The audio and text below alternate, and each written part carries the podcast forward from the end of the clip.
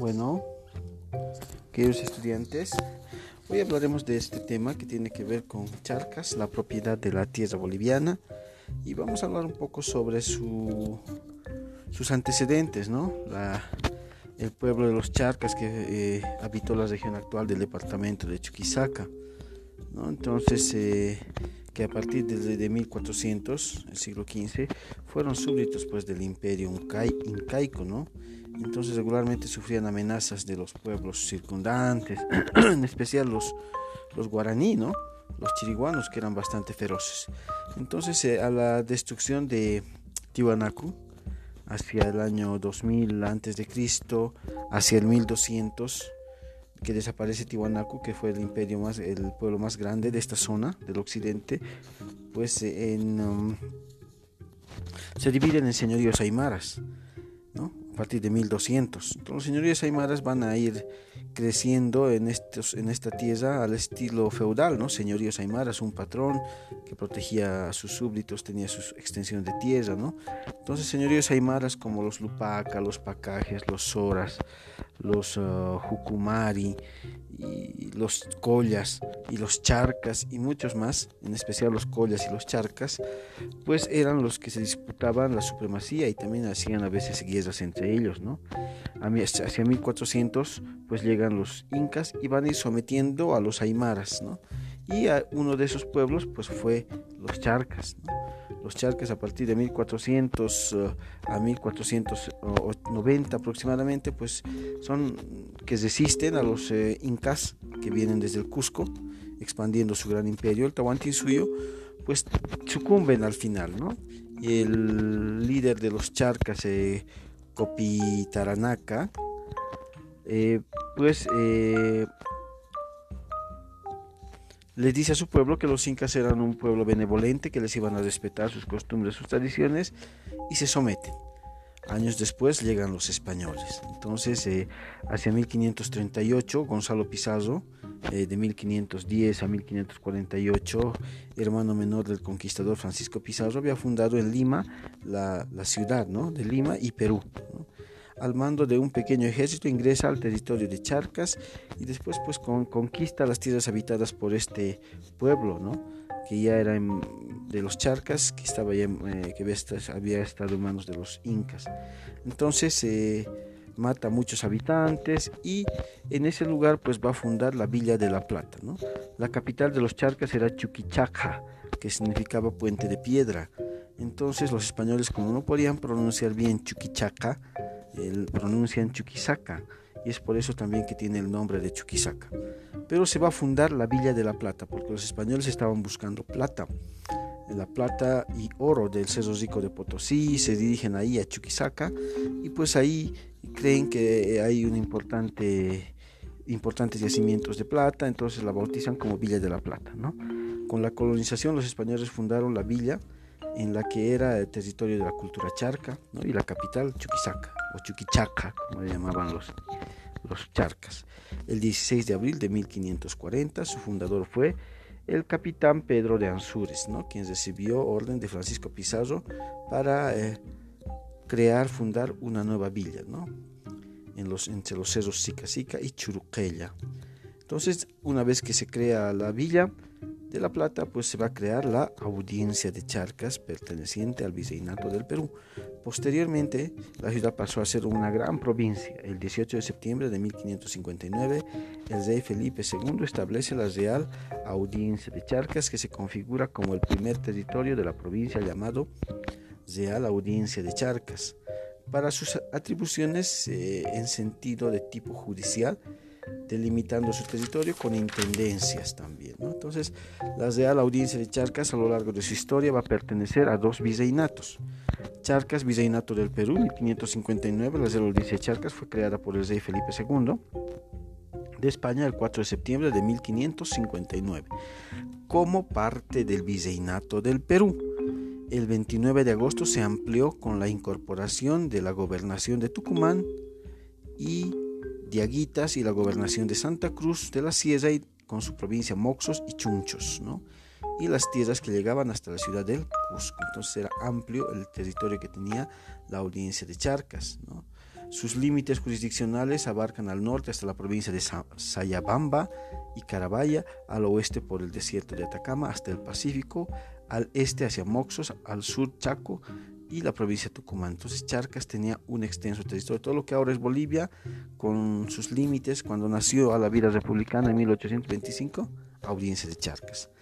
Charcas pasa a pertenecer al Virreinato del Río de la Plata en 1776. Al tiempo de la creación del Virreinato, vimos el anterior tema, en 1776, la jurisdicción de la audiencia de Charcas abarcaba 26 corregimientos, cada uno de los cuales dependía de las ciudades principales, La Plata y La Paz, que conformaban la provincia de Charcas. Comprendía también aquellos eh, de las gobernaciones del Río de la Plata, Paraguay, Tucumán y Santa Cruz. Eh, Charcas fue un alto tribunal de justicia. La Real Audiencia de Charcas fue un alto tribunal de justicia. Entonces oficialmente conocida como la Audiencia de Charcas y la Cancillería Real de la Plata eh, era el más alto tribunal de apelación de la corona española durante la colonización, con sede en la ciudad de La Plata. Eh, también llamada Chuquisaca desde 1739, pues contó con jurisdicción civil, criminal y una amplia competencia, incluso que se extendía hasta el ámbito eclesiástico, o sea, problemas de tipo jurisdiccional religiosos, ¿no? Esto último debido a las eh, facultades que el Real Patronato le otorgó a la corona. Los beneficiarios de eh, la de la iglesia pues le otorgan el poder a la corona de también poder enjuiciar a algunos o, poder eh, administrar justicia en, en, lo que es la parte eh, religiosa. ¿no? La creación de la audiencia de Charcas tuvo como principal objetivo entonces de afirmar la supremacía de la justicia del rey por sobre los gobernadores. En cuanto a sus límites geográficos, ya lo dijimos, ¿no? Al norte limitaba por los ríos Purus y Madera, al sur hasta el Gran Chaco, lo que es Tarija ¿eh? actualmente, eh, las vertientes meridionales del altiplano, al, otro lado hacia el Titicaca, hasta las riberas de Litenes y Paraguay, y por el altiplano incluso llegando hasta las playas del Pacífico con muchos territorios no explorados todavía en aquellos años. Charcas tenía salida entonces a los océanos. En este territorio tan, tan extenso solo existían dos salidas importantes, una a Lima, a la capital del Virreinato del Perú, y la otra a Buenos Aires, al Atlántico.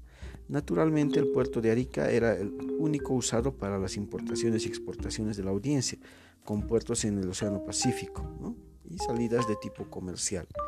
Entonces, eh, Charcas, Chuquisaca o la Real Villa de la Plata, Sucre, también posteriormente bautizada, fue sinónimo de eh, el territorio de Chuquisaca sinónimo de audiencia de Charcas, ¿no? y las revoluciones de la, Asamblea Deliberante del 6, 7, 11 y 17 de agosto de 1825. Entonces, eh, decretan, eh, nace en Chuquisaca eh, pues el primer grito libertario, el 25 de mayo de 1809 a partir de la creación también de la Universidad San Francisco Javier, que fue fundamental. Entonces Charcas fue sinónimo de pensamiento, de ideología, ¿no? y es parte del territorio de Bolivia, eh, porque Bolivia nació sobre la base geográfica de la Real Audiencia de Charcas, jóvenes, ¿no? Entonces nació sobre el fundamento jurídico y disposiciones reales de aquellas épocas, de hasta 1810, en la cual indicaba el famoso principio del uti possidetis juris, lo que habéis poseído, seguiréis poseyendo. Eso significa entonces nuestro país, una vez que logra su independencia, siempre ha poseído el territorio de Charcas, entonces sobre ese territorio se crea nuestro país y se configura bajo ese, eh, esa delimitación con salida hacia el Pacífico, con Acre, con el Chaco y todo su territorio. ¿no? En 1825, durante el gobierno del mariscal Antonio José de Sucre, las cinco provincias se transformaron en cinco departamentos y estos fueron divididos en provincias y cantones. Así nació el país a la vida republicana con una superficie de 2.363.769 kilómetros cuadrados. La Asamblea Deliberante de 1825, en honor al mariscal de Ayacucho, Antonio José de Sucre, pues bautiza también a, Chuquisaca, a la Villa de la Plata, con el nombre de Sucre y capital de la República. Entonces es importante conocer a aquellos chicos. Posteriormente va a haber eh, algunos eh, a partir de finales del siglo XIX, pues eh, va a haber una guerra federal entre propios bolivianos, la famosa guerra federal de 1898, en la cual pues la, la capital se la va a trasladar a La Paz, ¿no? Y el ejecutivo, el legislativo en La Paz y el judicial se queda en Chuquisaca. Eso no fue eh, al azar, sino fue producto de circunstancias políticas, económicas, sociales de esa época que, que se configuran pues en una guerra civil entre propios bolivianos, ¿no? que nos vamos a enfrentar y derramar sangre y a partir de ello la capital pasa a La Paz, ¿no? Y Chuquisaca, pero siempre eh, debemos recordar como sede de la territorialidad de nuestro país. Muy bien chicos, hasta aquí la explicación. Quisiera que ustedes, en base a, esta explicación y a la lectura del tema, pues eh, les voy a mandar enseguida un, una, un cuestionario con el cual ustedes me lo van a elaborar, una sopa de letras o un crucigrama. Esa va a ser la tarea de hoy. Bueno chicos, para la siguiente clase obviamente, ¿ya? Bueno chicos, nos vemos. Espero que esta explicación les haya servido. Escúchenla y también lean el tema. ¿no? Es muy importante conocer estos aspectos que nos, vamos, a ir aproximando hacia lo que va a ser ya los primeros levantamientos indígenas y posterior guerra de la independencia también. Es muy importante conocer todos estos antecedentes históricos. Muchas gracias, queridos estudiantes.